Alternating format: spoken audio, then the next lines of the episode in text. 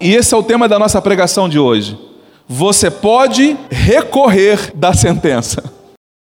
Quero te convidar a abrir em Salmos no capítulo 17, versículo 6. O texto diz assim: Ouve, Senhor, a justiça e atenta ao meu clamor, dá ouvidos à minha oração, que não é feita com lábios enganosos. Saia a minha sentença de diante do teu rosto e atendam os teus olhos à razão. Provastes o meu coração e visitaste-me de noite. Examinaste-me e nada achastes. O que pensei, a minha boca não transgredirá. Quanto ao trato dos homens, pela palavra dos teus lábios me guardei das veredas do destruidor. Dirige os meus passos nos teus caminhos para que as minhas pegadas não vacilem. E eu te invoquei, ó Deus, pois me queres ouvir. Inclina para mim os teus ouvidos e escuta as minhas palavras. Faze maravilhosas as tuas beneficências, tu que livras aqueles que em ti confiam dos que se levantam contra a tua destra. Guarda-me como a menina do olho e esconde-me à sombra das tuas asas. Dos ímpios que me oprimem, dos meus inimigos mortais que me andam cercando na sua gordura se encerram e com a boca falam soberbamente. Andam-nos agora espiando os nossos passos e fixam os seus olhos em nós para nos derribarem por terra. Parecem-se como leão que deseja arrebatar a sua presa e como leãozinho que se põe em esconderijos. Levanta-te, Senhor, detém-no, derriba-o, livra a minha alma do ímpio pela tua espada, dos homens com a tua mão, Senhor dos homens do mundo, cuja porção não está nesta vida e cujo ventre enches do teu tesouro oculto. Seus filhos estão fartos e estes dão os seus sobejos às suas crianças. Quanto a mim, contemplarei a tua face na justiça e eu me satisfarei da tua semelhança quando acordar. Eu tenho de Deus uma palavra que está rasgando meu coração desde manhã cedo. E eu confesso para os irmãos que hoje o dia para mim foi bem puxado em virtude disso. Porque eu não estou dando uma palestra na faculdade e não estou diminuindo a ação de quem faz. Cadê o Yonan? Não estou diminuindo quem faz. Não estou na Câmara discursando no plenário, o que eu sei que também é muito difícil. Mas nesta noite eu tenho de Deus uma palavra para a tua vida. Eu tenho de Deus uma palavra que vai marcar a tua história, que vai marcar a tua vida. E essa é a minha angústia nesta noite. Então quero pedir a você, tenha o máximo de atenção. Eu sei que é comum as pessoas quererem filmar o culto, fotografar e filmar. Eu não me importo com isso. Mas se você conseguir a habilidade de filmar e fotografar sem perder nada daquilo que vai ser dito, fique à vontade para filmar e fotografar. Não tem problema. Eu não sou antissocial. Eu não tenho problema com as mídias, não tenho problema. A minha preocupação nesta noite é você se distrair com outras atividades. Esse texto que nós lemos, ele está fazendo referência, ele faz uma referência, ele está linkado, ele está concatenado, está linkado com o texto de 1 Samuel, capítulo 24. Que texto é esse, pastor? O texto de 1 Samuel é o texto em que Davi está numa caverna se escondendo de Saul. Ele se esconde porque Saul quer matá-lo. Saul já decretou que vai matar Davi. E Saul não apenas decretou, declarou que vai matar Davi. Ele também ele é, a, ele é a sentença e ele é a execução. Porque ele sentencia a vida de Davi e ele fala: Eu vou junto para ver que vocês vão cumprir o que eu mandei. E aí o rei vai junto para ver Davi morrer. Dentro da caverna, numa situação tanto quanto embaraçosa, não tem banheiro químico naquela época. Então, Saul escolhe um lugar dentro da caverna para fazer a sua necessidade. O texto diz que Davi chega lá e tem a chance de matar Saul e ele não o faz. Esse é o texto de 1 Samuel no capítulo 24. E aí é um diálogo ali entre Davi depois há um diálogo entre Davi e Saul a respeito daquele episódio. E nós já vamos chegar lá já já. Esse salmo nos mostra que o rei Davi, ou que Davi na época não era rei, fez ao ser sentenciado e perseguido injustamente pelo rei. Então, o Salmo 17 nos mostra, agora nós sabemos disso. Lendo 1 Samuel capítulo 24, a gente não tem esse entendimento. Mas vendo agora Salmo 17, a gente vê qual foi o posicionamento de Davi diante de uma injustiça. O Salmo 17 vai mostrar para mim e para você como se comporta um homem de Deus, como se comporta uma mulher de Deus, quando ele é perseguido injustamente. É isso que vai mostrar para mim o Salmo 17. Qual tem que ser o teu comportamento e o meu, quando nós somos perseguidos injustamente? O texto vai dizer para mim que Davi ele vai orar. Davi, quando está angustiado, quando ele está sentenciado à morte injustamente, ele não tem outra coisa a fazer senão buscar a face e a presença do Senhor. É a oração de Davi acerca daquele problema. O Salmo 17 é a oração de Davi. Esse salmo nos mostrará que devemos nos posicionar em oração de forma sincera e persistente, porque Davi vai continuar sendo perseguido por Saul. Então a oração de Davi ela vai continuar, porque hoje Saul fala verdade, Davi, você é um camarada bom. Não sei por que eu estou te perseguindo, Davi. Mas amanhã Saul se esquece e Saul volta a perseguir de novo a Davi. Ele pega a lança e taca a lança para acertar Davi. Davi tem que se esquivar dentro do palácio porque a lança de Saul tem um endereço, o peito de Davi. O salmista utiliza de uma linguagem forense. Você percebe dentro do texto que o salmista aqui ele vai usar uma linguagem forense, uma, uma linguagem jurídica. É o que você vai perceber aqui. Ele se dirige a Deus tanto por meio de um apelo, ouve, ó Senhor, a justiça, deixa a minha causa ser ouvida diante do seu tribunal e faz o teu julgamento com base nisso. Isso aqui é uma petição. Davi está fazendo uma petição, um apelo, melhor dizendo. Quanto por meio de uma petição, ele fala: dá ouvidos à minha oração, inclina os teus ouvidos e escuta as minhas palavras.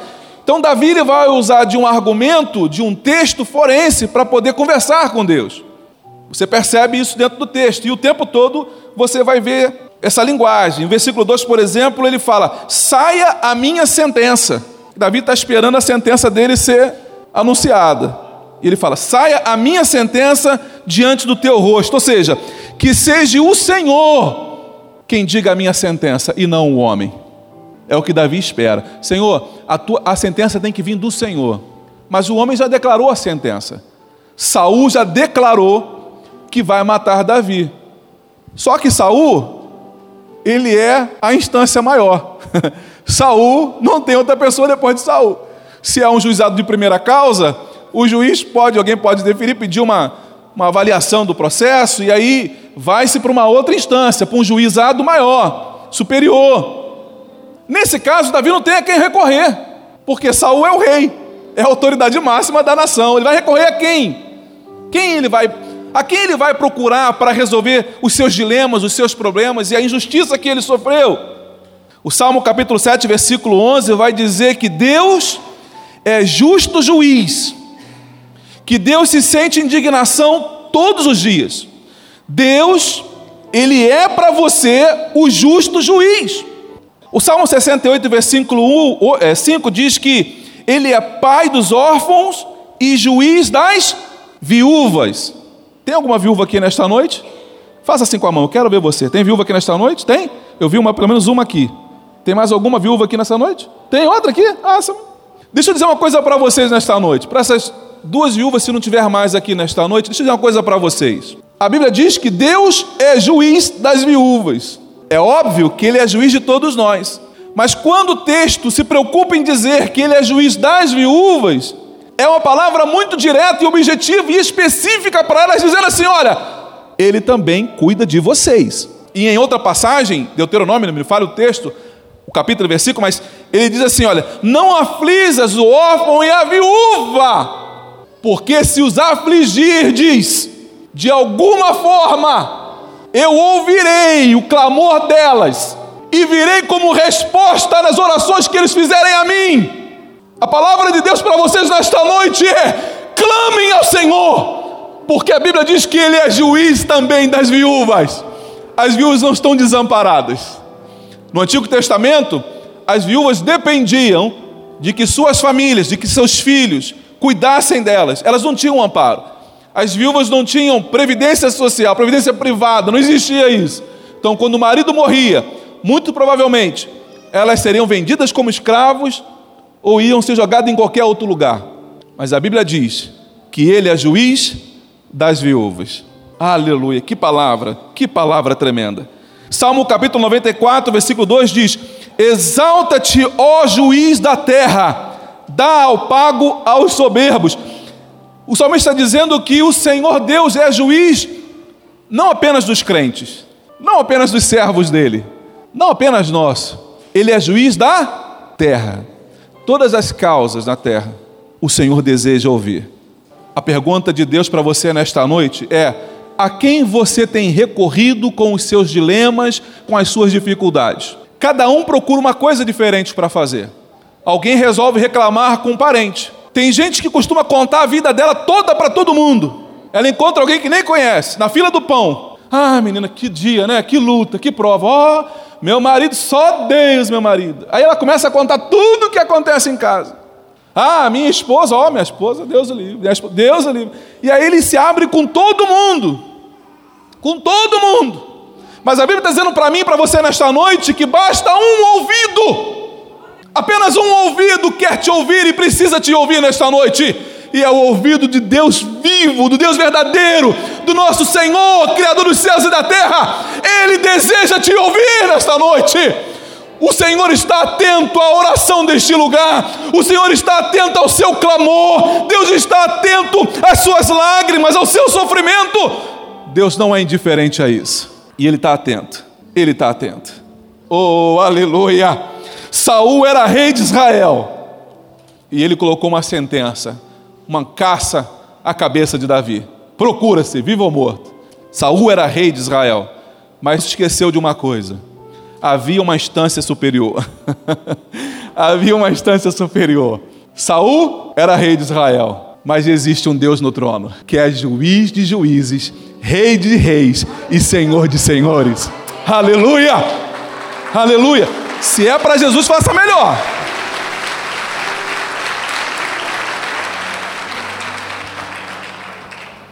Que Deus está dizendo para mim e para você nesta noite, não é que a gente vai viver uma vida desafiando a autoridade. Não estou dizendo isso, porque o texto também não está dizendo isso. O texto está dizendo que se você sofre uma injustiça, uma inverdade, se é uma calúnia que estão fazendo com você e você foi sentenciado injustamente, você tem como recorrer à instância superior. Você vai recorrer ao Senhor Deus. E esta é a mensagem de Deus para minha e para a tua vida nesta noite. E esse é o tema da nossa pregação de hoje. Você pode recorrer da sentença. Qual foi a sentença que alguém declarou na tua vida? Que sentença foi essa que alguém declarou sobre você? Ah, você não, você nunca vai ser nada na vida. Você nunca vai ser nada na vida. A Laide está aqui, eu vou pedir para que a Laide fique de pé. Ela ia gravar o testemunho e ela falou, pastor, eu não consigo gravar o testemunho. Só pode falar lá e eu confirmo. Pode sentar, obrigado, querida. Laide na terça-feira. Quem estava aqui na terça-feira? Irmãos, o céu desceu aqui neste lugar terça-feira. O céu desceu aqui. O céu desceu nesse lugar. Quando acabou o culto, quando acabou de pregar, eu estava lá atrás, eu estava tomando lá o meu um caldo de galinha que a mãe da Lorena fez. Depois ela vai me passar a receita desse caldo de galinha. E eu, para ninguém ver o pastor tomando caldo de galinha, eu ia lá atrás escondidinho lá e eu tomava o meu caldo para ninguém ver o pastor tomando caldo de galinha. Aí a Laide chega lá para mim, pastor, eu hum, oi, precisava falar com o senhor. Eu falei assim, sim, pois não. Falei, pastor, eu queria pedir oração para o senhor. Por que, que, que houve, minha filha? Ela falou, pastor, eu tenho. Porque desde pequena, desde nova, que alguém olha para mim e fala: você não vai ser nada na vida, você não vai vencer, você não vai conseguir, você não vai romper, você nunca vai ser ninguém, você nunca vai ter nada. E despejaram muitas palavras negativas na minha vida, pastor, e eu acho que é por isso que eu não consigo. Pastor, estou procurando um apartamento e eu não consigo. Eu cansei de mudar, pastor. Eu mudo para cá, mudo para lá, é para cá e para lá. Eu estou parecendo um nômade. Eu estou parecendo um cigano, pastor. Porque eu estou sempre me mudando de endereço. Eu não consigo ter uma casa própria. Mas eu acho, pastor, que aquela palavra que liberaram na minha vida. Irmãos, eu, a atmosfera estava muito gostosa na terça-feira. Eu fui lá, eu peguei o copo, dei mais uma golada do caldo de galinha. Mandei ela esperar. Eu vim aqui atrás, peguei o azeite que estava aqui, lambrequei a mão toda de azeite e eu fui lá para trás cuspindo fogo. Mandei ela estender as mãos. Não foi assim? Senhor, quebra toda palavra de maldição na vida desta mulher. A tua palavra diz que a unção quebrará o jugo. E eu ungi na tua filha agora, Pai. Eu estou quebrando toda palavra de maldição que foi dita contra ela. Eu ungi a Laide. E eu disse para ela, com a autoridade do nome de Jesus, eu falei para ela: Deus vai mandar a casa até você. Você não precisa procurar sair procurando um apartamento. O apartamento vai vir até você. Isso foi na terça à noite. Não tinha nada em vista. Nada em vista. Nada. Terça-feira à noite. Quando é que você recebeu a chave do apartamento? Na quarta-feira. Que horas? Que horas? Ela recebeu a chave do apartamento, porque veio na mão dela. A chave do apartamento ela recebeu no dia seguinte, às 10 horas da manhã. Você pode glorificar o Senhor pela vida dela? Você pode glorificar Deus pelo testemunho dela? Deus está fazendo neste lugar. Deus está realizando obra neste lugar. E você não precisa viver do testemunho dos outros, porque Deus deseja que você viva os seus próprios testemunhos, as suas próprias experiências. Deus vai fazer você dar os teus testemunhos os teus milagres você vai contar no microfone se você quiser. Deus é o nosso juiz, é Deus que defende as nossas causas. A quem você está entregando as suas causas? A quem é que você está entregando os seus, as suas angústias, os seus sofrimentos, as perseguições, as calúnias, as difamações? O que você tem feito quando elas vêm para você? A gente sabe, nosso sistema judiciário é um tanto quanto falho, a gente sabe disso. Mas não é só aqui no Brasil, em outros países também é. E a gente sabe que tem muita gente presa injustamente. Tem muita gente presa injustamente. Ou foi preso por uma sentença que deveria ser seis meses na cadeia, o cara já está lá há oito anos porque não tem quem advoga a causa dele. Não tem. Há uns tempo atrás assisti uma entrevista, você deve ter visto também, de um senhor que foi preso porque roubou uma galinha. Estava morrendo de fome, roubou uma galinha e estava preso há um bom tempo porque não tinha quem o fizesse a sua defesa. A boa notícia é que o nosso advogado não cobra honorários. Na sala dele não tem uma plaquinha dizendo atendemos das 9 às 18 horas de segunda a sexta. Não tem uma plaquinha assim. Na sala dele, na sala dele, tem uma enorme, umas garrafais escrito assim: Vinde a mim, todos vós que estáis cansados, oprimidos e sobrecarregados, que eu vos aliviarei. Vinde a mim em qualquer tempo e em qualquer momento, em qualquer situação, em qualquer circunstância. Deus deseja te ouvir. Em qualquer lugar que você esteja. Em qualquer lugar que você esteja. Há uma, uma máxima, o longo braço da lei, né? Que a lei vai até você onde você estiver. Cometeu um crime, fugiu, foi para. O longo braço da lei vai te alcançar. Nesta noite, o longo braço da misericórdia do Senhor é mais longo do que o longo braço da lei. A misericórdia do Senhor é sobre você nesta noite. Você pode dizer amém, você perdeu uma grande oportunidade de dizer amém. Bom, vamos abrir um parênteses aqui para trazer um ensinamento para vocês. Quando você diz amém, você está dizendo assim seja. Eu concordo, eu aceito, eu tomo posse dessa palavra. Quando você diz amém, é isso que você está dizendo. Então, quando a gente libera uma palavra dizendo que o Senhor é o teu amparo, você precisa dizer amém. Você precisa dizer: Eu concordo, eu aceito, eu tomo posse dessa palavra, porque se você não declara com os teus lábios, você está dizendo assim: Olha, não estou nem aí, não é comigo. Você precisa aprender a se posicionar espiritualmente. Ah, mas não quer que o pastor ouve isso? Não precisa falar para eu ouvir, mas fala baixinho pelo menos. Eu creio. Tem vergonha do pessoal ouvir você dizendo eu creio? Ah, paciência. Tem vergonha? Mas fala baixinho, declara com a tua boca. Eu creio, eu aceito posse. Fala baixinho. Eu creio, eu creio. O versículo 1, então, do capítulo 17 de Salmos diz que Davi ele faz uma apelação, acredita que não teve um julgamento justo. Aí, então, ele vai apelar para uma instância superior. Isso é apelação, é o que Davi faz aqui. Davi, lá no 1 Samuel capítulo 24, ele vai conversar com Saul e Saul não quer nem ouvir. Saul já declarou: você vai morrer.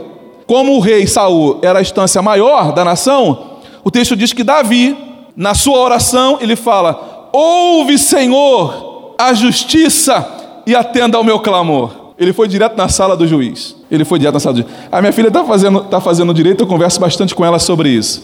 Não se entra na sala de um juiz sem ser chamado. Pior ainda em audiência. Você não entra se você não for chamado, se você não for convidado, convocado para isso. Mas Davi, ele tem acesso à sala do juiz. ele tem acesso à sala do juiz. A boa notícia, a boa notícia é que isso não era privilégio de Davi. A boa notícia é que você aqui também tem acesso à sala do juiz. Você tem acesso à sala do juiz. Quantos processos ficam engavetados ali durante anos e anos e anos e anos? Às vezes a pessoa que moveu a ação até já morreu e a ação não foi, não saiu a sentença. O que, que precisava? Apenas que alguém movimentasse a ação. Alguém que fosse lá e disse vista, fizesse alguma coisa para movimentar a ação. Todas as vezes que você ajoelha no teu quarto e você começa a falar com Deus, você está movimentando a sua ação. Todas as vezes que você ajoelha na tua cama, no teu quarto, no teu trabalho, todas as vezes que você se dobra os joelhos diante do supremo juiz da terra, ele está movimentando a tua ação. E deixa eu te dizer uma coisa, querido: Deus, quando ele fala, quando ele declara, quando ele decreta, não existe instância superior a dele. Eu já falei isso em alguns dias atrás. Daniel estava orando. Demoraram-se 21 dias para a resposta de Daniel, até que o anjo chegou para ele e falou: Daniel, homem muito amado, no princípio das tuas orações saiu o decreto, Deus mandou trazer respostas para você. O anjo demora porque estava havendo uma batalha espiritual. O texto diz que o anjo teve que pelejar contra os demônios das regiões celestiais. Por isso que ele atrasa a chegada da resposta. Deus não atrasou na resposta. A tua sentença está vindo. Demorou o quê? Uma semana? Tem um mês? Pastor, estou lutando nesse negócio tem três anos já. Tem três anos e nove meses e duas semanas. É? Movimenta essa ação aí, querido. Começa a colocar o teu joelho no chão. Começa a clamar ao Senhor. Começa a buscar a presença dEle. E você vai ver que a coisa vai acontecer. Em Atos capítulo 25, versículo 6, o versículo 11 e o versículo 12, mostra que o apóstolo Paulo ele estava sendo julgado injustamente. Os judeus queriam matar o apóstolo Paulo e queriam que ele voltasse para Jerusalém, para lá então, dentro do terreno dos sacerdotes, ele poder ser executado lá. E aí, o texto diz que Paulo fala assim: não, se é assim, eu recorro à instância superior, eu recorro a César. Paulo vai lá e recorre então a César, o imperador romano, porque já que estava sendo sofrendo injustiça na mão dos, do governador, ele pede para falar com César. Então eu vou falar com César. E aí ele vai para Roma para ser julgado por César. Isso mostra para mim uma legalidade no mundo material. Essa mesma legalidade, ela funciona também no reino espiritual. A, o material, ele é a sombra das coisas espirituais. Ele é sombra. Se a tua causa, se alguém sentenciou para você, passou que sentença é essa? Só questão de jurídico? Não, irmão. Se você foi no médico e o médico falou que a tua doença não tem cura, ele trouxe uma sentença sobre você, a última palavra não é dele. A última palavra é do Senhor Jesus. Não estou desmerecendo quem passou tantos anos numa academia estudando, fazendo estudos profundos e fazendo residência, não estou dizendo isso. O que eu estou dizendo é que a palavra maior continua sendo do Senhor. E se o médico te apresentou alguma coisa e você está angustiada ou angustiado, calma. Você já pediu audiência com ele? Você já conversou com ele? Você lembra do rei Ezequias? Lembra do rei Ezequias? Ah, meu irmão, você precisa entender isso nessa noite. Você precisa entender isso. A ordem era do próprio Deus. O próprio Deus tinha dito: diga para Ezequias que ele vai morrer. Ezequias, você vai morrer. Ezequias vira para o lado e começa a chorar. Quando chega lá no pátio, Deus fala assim: Ô profeta, volta lá e diz para Ezequias que eu mudei de ideia. Ele vai viver. Ele orou, ele clamou, ele buscou a minha presença e eu estou revogando o meu próprio decreto. Eu estou voltando atrás do que eu disse. Diga para ele que ele não vai morrer, agora ele vai viver. Querido, de repente a tua palavra, o que você, o que alguém disse para você, alguém declarou sobre a tua vida uma palavra, Deus vai quebrá-la nessa noite. Se alguém disse para você que você nunca seria nada na sua vida, a palavra diz para você: vai ser sim, vai ser sim, porque a última palavra sempre vai ser do Senhor. Aleluia, aleluia, aleluia. Aleluia. 1 Samuel, eu quero ler 1 Samuel capítulo 24. Vamos ler isso aqui. Eu estou resistindo ali por causa do tempo. Bota para mim o horário aqui no, na telinha, por favor. 1 Samuel capítulo 24. O texto diz assim: Eu vou ler apenas o diálogo de Davi com Saul. Julgue o Senhor entre mim e ti. Isso Davi está dizendo para Saul. Davi dizendo para Saul ali, depois que Saul sai da caverna, Davi também sai, sobe a montanha. Davi está de um lado do desfiladeiro, do outro lado do desfiladeiro está Saul com seu exército. Davi levanta e grita: Aê, Saul! Ô, oh, Saul! Davi, seu. Oh, você reconhece esse pedacinho de pano aqui da sua orla? Ele olha assim: Está rasgada a minha orla. Pois é, rei.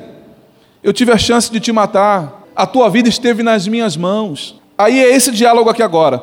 Julgue o Senhor entre mim e ti, e vingue-me o Senhor de ti porém a minha mão não será contra ti. Ele está dizendo: Eu não vou fazer justiça com as minhas próprias mãos.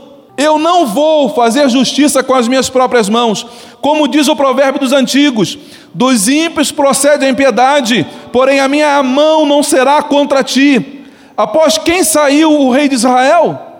Disse Davi: A quem persegues? A um cão morto?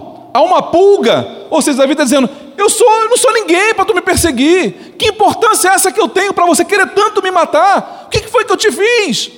Aí Davi diz: O Senhor, porém, será o juiz e julgará entre mim e ti, e verá e advogará a minha causa e me defenderá da tua mão. Olha que coisa linda. Davi está dizendo que o próprio Deus vai fazer a figura de duas personagens, tanto do advogado quanto do juiz. É o próprio Deus falando. Aí, quando eu peguei esse texto para ler, eu lembrei de João. João falando, filhinhos, não pequeis. Mas, se vocês pecarem, nós temos um advogado. nós temos um advogado. Então eu imagino, irmãos, é, eu imagino que é mais ou menos assim. Deus é o nosso juiz, é a suprema corte do universo, é ele lá no trono. Mas existe um, uma figura tão importante quanto Jesus, o nosso advogado. Meritíssimo, dá licença para eu falar com o senhor aqui pertinho. Ô pai, aí Jesus falando com, com Deus a meu e a teu respeito. Ô juiz, excelência, eu não tipo falar com o senhor aqui particular. Aí vamos ouvir agora a conversa particular do advogado com o juiz, de Jesus com Deus. Ô pai, ô pai, o homem é fraco mesmo, pai. Mas eu não morri por causa deles. Pai, perdoa meu filho. Libera aquela bênção lá para ele, ele precisa. Ele precisa. Não é porque ele merece, não, porque a gente sabe que ele é pecador, mas é porque eu morri, né, Pai? Eu morri na cruz por causa dele. Pai, libera essa sentença. Absolve meu filho. Absolve meu cliente. é Deus nesta noite sendo favorável à sua causa. É Deus sendo favorável para você. É Deus olhando para você com misericórdia. É Deus olhando para, tua, para o teu problema, para a tua causa, com o coração apertado, dizendo: Eu vou, eu vou, eu vou abençoar o meu filho nesta noite. Deus tem uma palavra para você nesta noite. Deus tem uma palavra para você nesta noite. Qual é a tua petição? Qual é a tua petição? O que, que você quer pedir ao Senhor nesta noite? O que, que você quer pedir ao Senhor? O cego pediu para tornar a ver. Ezequias pediu para ser curado. Ana pediu um filho. Davi pediu justiça. Salomão pediu sabedoria.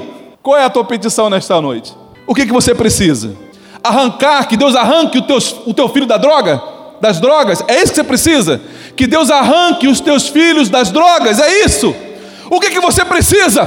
Que Deus arranque o teu marido daquela vício da prostituição na internet. É isso que você quer que Deus faça por você nesta noite? O que, que você precisa? Qual é a tua petição nesta noite? O que, que você precisa que Deus faça por você nesta noite? Não sou eu. Não olhe para a figura do pastor que está aqui nesta noite. Eu sou só um interlocutor, sou apenas aquele que está falando por ele nesta noite, para você. Eu estou declarando para você a vontade dele para a tua vida. Ele deseja julgar o teu caso.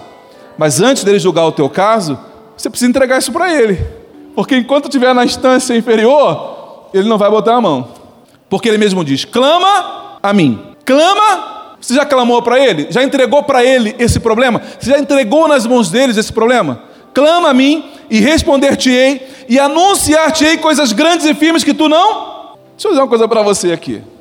Quando Saul ainda era um camponês de Israel, e nem sonhava com o trono de Israel, a Bíblia diz que o pai dele perdeu as jumentas. Acho que era Quis o nome dele. Eu não sou bom para guardar nome, mas acho que o nome do pai de, Saul era Quis. Está procurando, está procurando e não acha. Alguém fala assim: Cara, você quer procurar as, as suas jumentas? As jumentas do seu pai? Quero procurar as jumentas. Vamos na casa do profeta, cara. Vamos na casa do homem de Deus. E ele vai falar onde é que estão as jumentas do teu pai. Saul e o amigo foram à casa do profeta para pedir, para apelar, para pedir algo para o profeta. Pedir o quê? Pedir para ele mostrar onde estavam as jumentas. Não foi isso? Só que quando Saul sai de lá, da casa do profeta, ele sai com mais informações do que as que ele havia pedido. O pedido dele era apenas para Deus revelar onde estavam as jumentas. Deus revela também isso. Deus mostra para ele.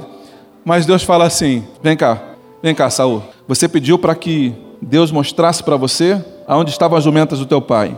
Por que você escolheu entregar o teu problema para Deus? Porque você acreditou que Deus iria resolver o teu problema? Porque você acreditou que Deus tinha desejo de te ajudar? Porque você creu nisso? Eu tenho algo a mais para você nesta noite. E o que é? Esquece a jumenta, cara. Esquece esse negócio de jumenta. Deus vai dar o trono de Israel para você, Saul. Você vai ser rei desta nação, desse lugar. Por enquanto é um povoado, é um povão, é um, é um conglomerado de gente. Deus vai tornar isso uma nação e você vai ser o primeiro rei desta nação.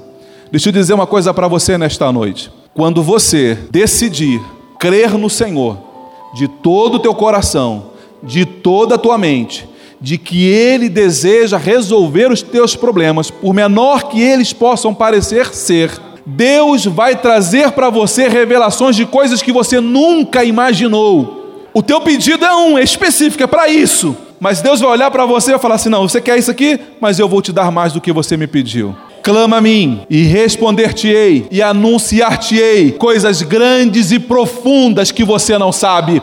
Nesta noite, decida entregar a Deus todas as tuas causas. Decida você entregar ao Senhor todos os todos eles, todos os teus problemas. Pastor, mas tem alguém me perseguindo no trabalho, isso tem a ver? Tem. Apresenta para o Senhor. Quando você, você tem duas opções. Eu não sei se no Brasil isso funciona, mas eu sei que no filme funciona que é uma maravilha. O réu ele fala assim: eu, eu quero me defender, eu não vou constituir nenhum advogado para mim, não, eu quero me defender. E aí ele vê lá, ele mesmo se defende.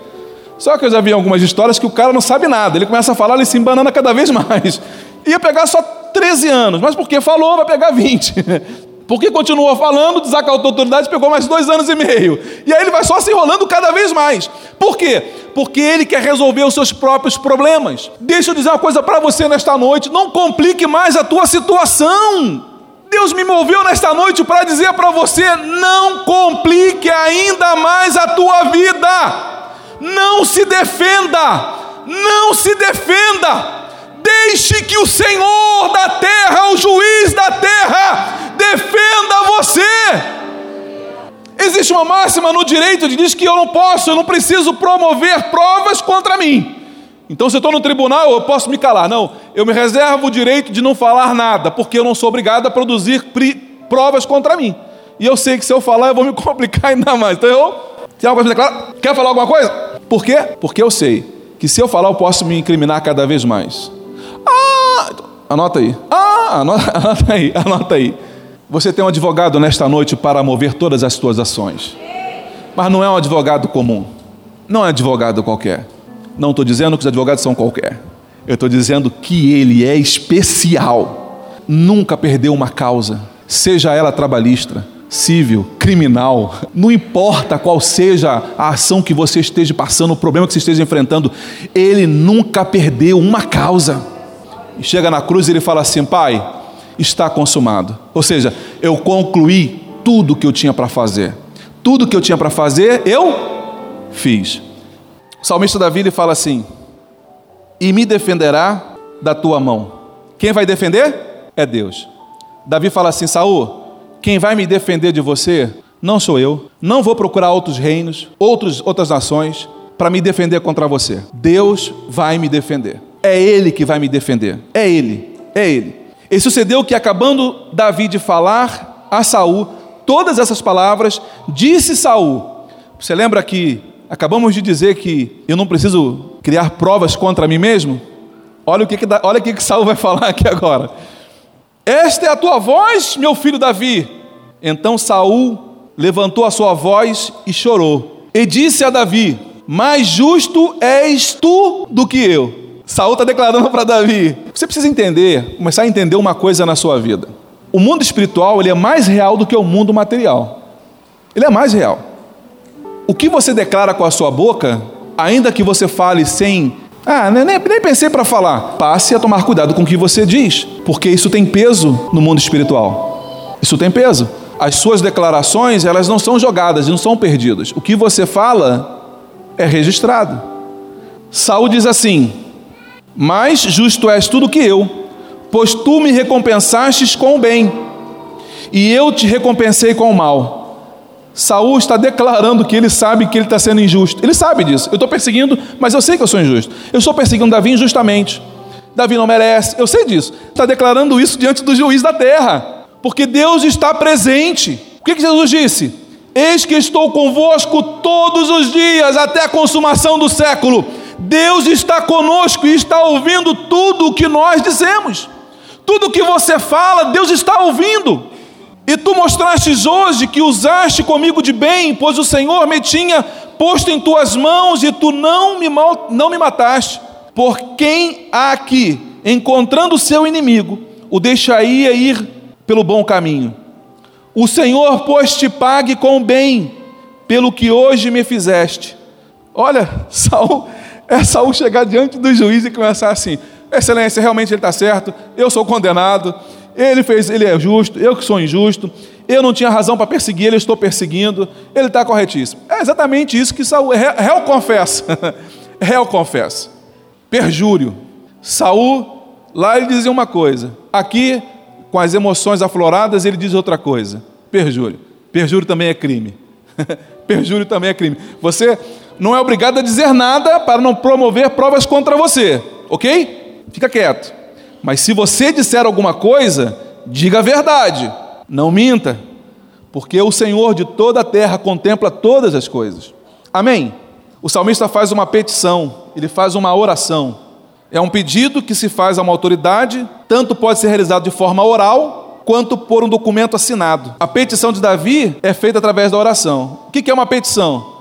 A petição é quando eu escrevo um pedido, faço um pedido por escrito, assino e mando lá para o juiz. Mas eu posso fazer isso de forma oral também. Eu posso apenas chegar lá e, e declarar isso lá. Eu posso declarar.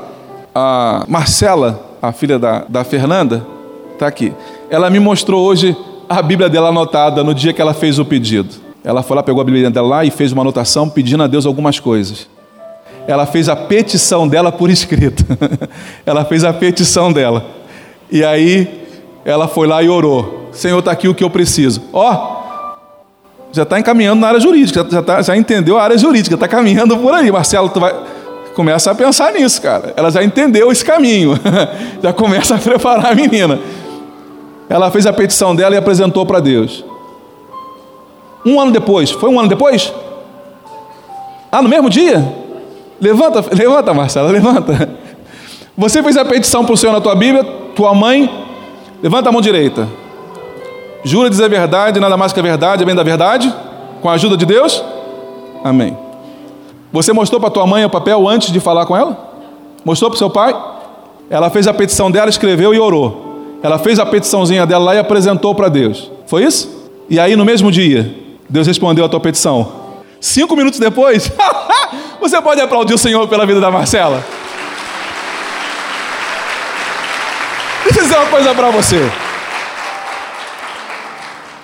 Você pode fazer a tua petição, querido. Você não precisa, nesse caso, de um advogado. Para as outras coisas, procure advogado. Preciso ajudar minha filha, né? Agora tem advogado na família. Preciso ajudar a família. Eu, senão eu tenho um problema lá em casa, né? Procure os advogados. Procure, procure os advogados. Procure lá o, o, o, o Robson, procure lá a família Possel. Procure, procure advogados. Procure. Mas a Bíblia está dizendo para mim e para você que Deus aceita a tua petição do jeito que você fizer, porque tem um agente no meio desse caminho que não é visto e que muitas das vezes não é lembrado, chamado de Espírito Santo. E a Bíblia diz que ele intercede por nós com gemidos inexprimíveis quando nós não sabemos o que falar. Não te importe, querido. Se você não sabe muito bem escrever, pastor, eu, eu não sei escrever bem, eu sou. Mas fala do teu jeito lá. Se você fizer uma palavra lá, um, um desenho egípcio lá, qualquer coisa que você desenhar lá, se você, Deus sabe o que está fazendo. O Espírito Santo vai falar assim, pai, ele quer isso. Ele escreveu isso aqui, ó, mas ele quer isso. É importante que você se posicione no reino de Deus. O que Deus está dizendo para mim e você nessa noite é que você precisa se posicionar. Eu não quero escrever nada, pastor. Eu posso orar? Deve porque o Salmo 17 é exatamente isso que Davi faz. Davi pega uma petição e ele faz em forma de oração. Oh, Deus, tu sabe que eu sou inocente, tu já me visitou durante a noite enquanto dormia, tu já sondou meu coração, tu viu os meus passos, Senhor, me defende. Davi fez a petição dele verbal. Você pode fazer os seus pedidos para o Senhor Jesus, tanto escrevendo quanto orando. Eu vou dizer isso aqui nesta noite Talvez eu não torne a dizer isso. Desde que eu assumi essa igreja, eu não sei quem é essa pessoa. Eu não sei. Todos os dias, todos os cultos, ou quase a maioria dos cultos, junto com o envelope da oferta, eu recebo uma oração. Não é bem uma oração, é uma petição. Às vezes das duas folhas. Duas folhas, frente e verso. E a pessoa escreve a letra bem miudinha, que é para caber tudo naquela folha. Eu confesso para os irmãos que eu não consigo entender tudo. E agora, com a ajuda do meu dessa maravilha aqui, eu não consigo enxergar bem. Então, o que eu consigo ler, eu leio. O que eu não consigo entender, eu falo, Senhor, está aqui na tua mão. Mas se você está aqui, minha amada, deixa eu dizer uma coisa para você. Você está fazendo a coisa correta. Você está escrevendo para o Senhor a tua petição. Continue escrevendo sim, eu quero te incentivar. Continue escrevendo sim. Continue mandando cartas para o Senhor. Continue mandando cartas para Ele. Mande cartas para o Senhor. Mas, pastor, o senhor não entendeu? E daí sou eu que vou atender a oração dela? Aquele que vai atender a oração, ele entende qualquer idioma. ele entende qualquer idioma, qualquer letra, qualquer letra. Ele entende todas elas. Mas ele não apenas entende, não. Ele deseja atender também a tua petição. Aleluia, aleluia. O salmista faz um juramento e ele diz a verdade. O que, que ele fala aqui nos Salmos? Davi está dizendo que declara a verdade. Estou falando é verdade. Ele faz lá um juramento lá. Eu estou dizendo a verdade. Então diga a verdade para o Senhor. Se você errou, diga na tua oração: Senhor, eu errei.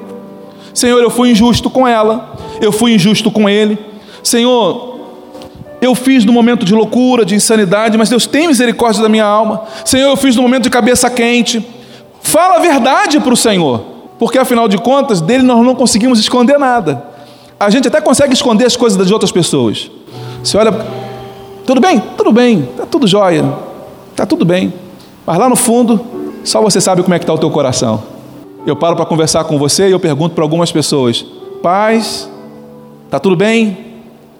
Tudo bem, pastor. Mas eu sei que não está tudo bem. Deus já me mostrou que não está tudo bem. Deus me mostrou que está com conflito em casa, que está sofrendo em casa que está sendo espancado em casa, que está sendo perseguido em casa. Deus já me mostrou. O que, que eu faço? Eu continuo pregando enquanto Deus me permitir pregar. E aí eu venho dizer para você: fale a verdade. Você não precisa encher o teu pulmão e gritar para todo mundo ouvir que você fez algo errado. Não é isso. Mas quando você estiver na sala de audiência sozinho com ele, diga para ele a verdade. Senhor, eu pequei. Lembra do ladrão na cruz? Nós fizemos por merecer estar aqui. Mas esse homem, que mal ele fez? Aí ele se declara culpado. Fala, eu tenho culpa, eu tenho culpa. Aí ele vira para Jesus então ele fala assim: Senhor, lembra-te de mim quando entrares no teu reino. Agora ele faz a petição dele, mesmo perto de morrer. Ele faz a petição dele: Senhor, lembra-te de mim quando entrares no teu reino. Aí Jesus ali, nos seus últimos segundos de vida, cravado naquela cruz, todo lavado, todo lavado pelo sangue, pelo próprio sangue. Jesus olha para aquele ladrão e ele o amou. Jesus olha para aquele ladrão e Jesus o ama profundamente. Aí ele diz: ainda hoje, não é amanhã, ainda hoje, estarás comigo no paraíso. A palavra de Deus para você nesta noite é: filho, filha, ainda hoje, ainda hoje, eu tenho respostas para você. Ainda hoje eu quero resolver o teu problema. Ainda hoje eu quero curar a tua enfermidade. Ainda hoje eu quero trazer aquele processo que estava lá embaixo e eu quero colocar na mesa do juiz, porque eu sou o Senhor da tua vida. Eu sou o teu Deus, o Senhor da tua vida. E é eu que cuido de você. É o Senhor que cuida de você. É o Senhor que cuida de você. Aleluia! Eu preciso que você creia nessa palavra nesta noite. Aleluia. Aleluia. Oh Deus. Você lembra de Sadraque, Mesaque e Abdenego? Eram homens fiéis ao Senhor Deus. Fiéis. Mas aí os ímpios, para arrumar uma forma de pegá-lo, criam uma lei. Viu, meu vereador? Eles criam uma lei injusta, com um único propósito: não é isso que a gente viu em alguns meses para trás aí no Brasil? Algumas pessoas mudando lei para trazer dificuldade para, para o povo de Deus? Não foi o que nós vimos nos últimos anos, isso acontecendo constantemente? Ou você não está antenado o que acontece no Brasil? Ou você estava de férias na Europa, aí você não soube o que aconteceu? Eles criaram uma lei, e aí o rei sanciona aquela lei. Os três jovens são pegos em flagrante, não teve nem conversa. Pegaram eles. O rei fala assim: aumente as chamas daquela fornalha sete vezes mais do que o de costume. Os soldados que levavam os três para jogar na fornalha morreram queimados antes de chegar na fornalha, de tão quente que estava. Então, até aqui eles morreram, pum, os soldados. Daqui para ali, Abdinego, Sadraque e Mesaque foram por conta própria. Vem, você vai vir, Sadraque. Não, pelo amor de Deus, não, me mata não, não, não. Não. Quem levou morreu antes queimado. Então significa dizer que Sadraque, Mesaque e Abednego falou assim: é para entrar ali, na fornalha? Ah, tranquilo, beleza. na fornalha? E eles entraram na fornalha. O texto diz que o rei para, o rei se levanta, botou o óculos. Nós não colocamos três na fornalha? Nós não colocamos três homens lá? Sim, rei, colocamos três. Por que eu estou vendo quatro? E o quarto se assemelha ao Filho do Deus, se assemelha a um Deus. Ele, eu estou vendo lá quatro, nós não colocamos três. Que brincadeira é essa? Eu estou vendo quatro homens na fornalha. Deixa eu dizer uma coisa para você: o rei pode mandar jogar você na fornalha, mas o Senhor dos Senhores tira todo o efeito das chamas. A ordem pode vir para destruir você, a ordem pode vir para aniquilar você, mas saiba que nessa fornalha Deus está com você. É o Senhor quem te guarda. A chama não vai arder em você, ela não vai te queimar. Por quê, pastor? Eis que eu estou convosco todos os dias, até a consumação do século. Deus quer caminhar com você, mudando a tua história, mudando a tua história, mudando a tua história. Aí eu pego Daniel, e Daniel, e eu fecho aqui em Daniel, dizendo assim: Daniel significa, no hebraico, significa Deus é o meu juiz. Daniel significa Deus é o meu juiz. Mas alguém aqui poderia se chamar Daniel? Eu, poder, eu, por exemplo, poderia me chamar Daniel perfeitamente, porque Deus também é o meu juiz. Deus é o teu juiz aí? Deus é o teu juiz? Eu vi que não é de todo mundo, de algumas pessoas apenas. Uma pena que Deus também não é o teu juiz. Que pena. Ah, que pena. Mas vou dizer para você: Deus é o meu juiz. Daniel, um homem muito amado. O texto diz que de novo, foram lá e criaram leis injustas para destruir Daniel. Aí chega a sentença. O texto diz, Daniel no capítulo 6, que quando os vereadores, os deputados, os senadores assinaram o decreto, a lei, promulgaram a lei, e o rei foi lá e sancionou aquela lei, o texto diz que naquele mesmo instante, Daniel faz isso, vai para a casa dele e ele começa a orar ao Senhor: Deus, tu está vendo o que está acontecendo. E ele começa a apresentar a Deus todos os problemas daquela nação. O rei manda pegar Daniel, há uma ordem real, pegam Daniel e jogam ele na cova dos leões. Fecham a cova dos leões. No dia seguinte, o rei que amava a Daniel chega na boca da caverna. Daniel, oh amado, seria o caso, Daniel, do teu Deus ter te livrado da boca do leão, Daniel. O rei com o coração apertado, sem esperança, vai que. De repente, sai uma vozinha lá do fundo da caverna e diz: Ó oh, rei, vive o Senhor para sempre. O Senhor me livrou da boca do leão. O Senhor me guardou e ele fechou a boca do leão. Deixa eu dizer uma coisa para você nesta noite, querido. Podem até te jogar na cova, podem até te jogar no calabouço, podem até te prender injustamente, mas deixa eu dizer uma coisa para você: Deus fecha a boca do leão. Amém? Eu preciso orar por você nesta noite. Deus pode mudar qualquer sentença dada a teu respeito. Deus pode mudar. Pastor, eu estou com, com um problema sério para resolver, pastor. Eu estou com um problema seríssimo para resolver.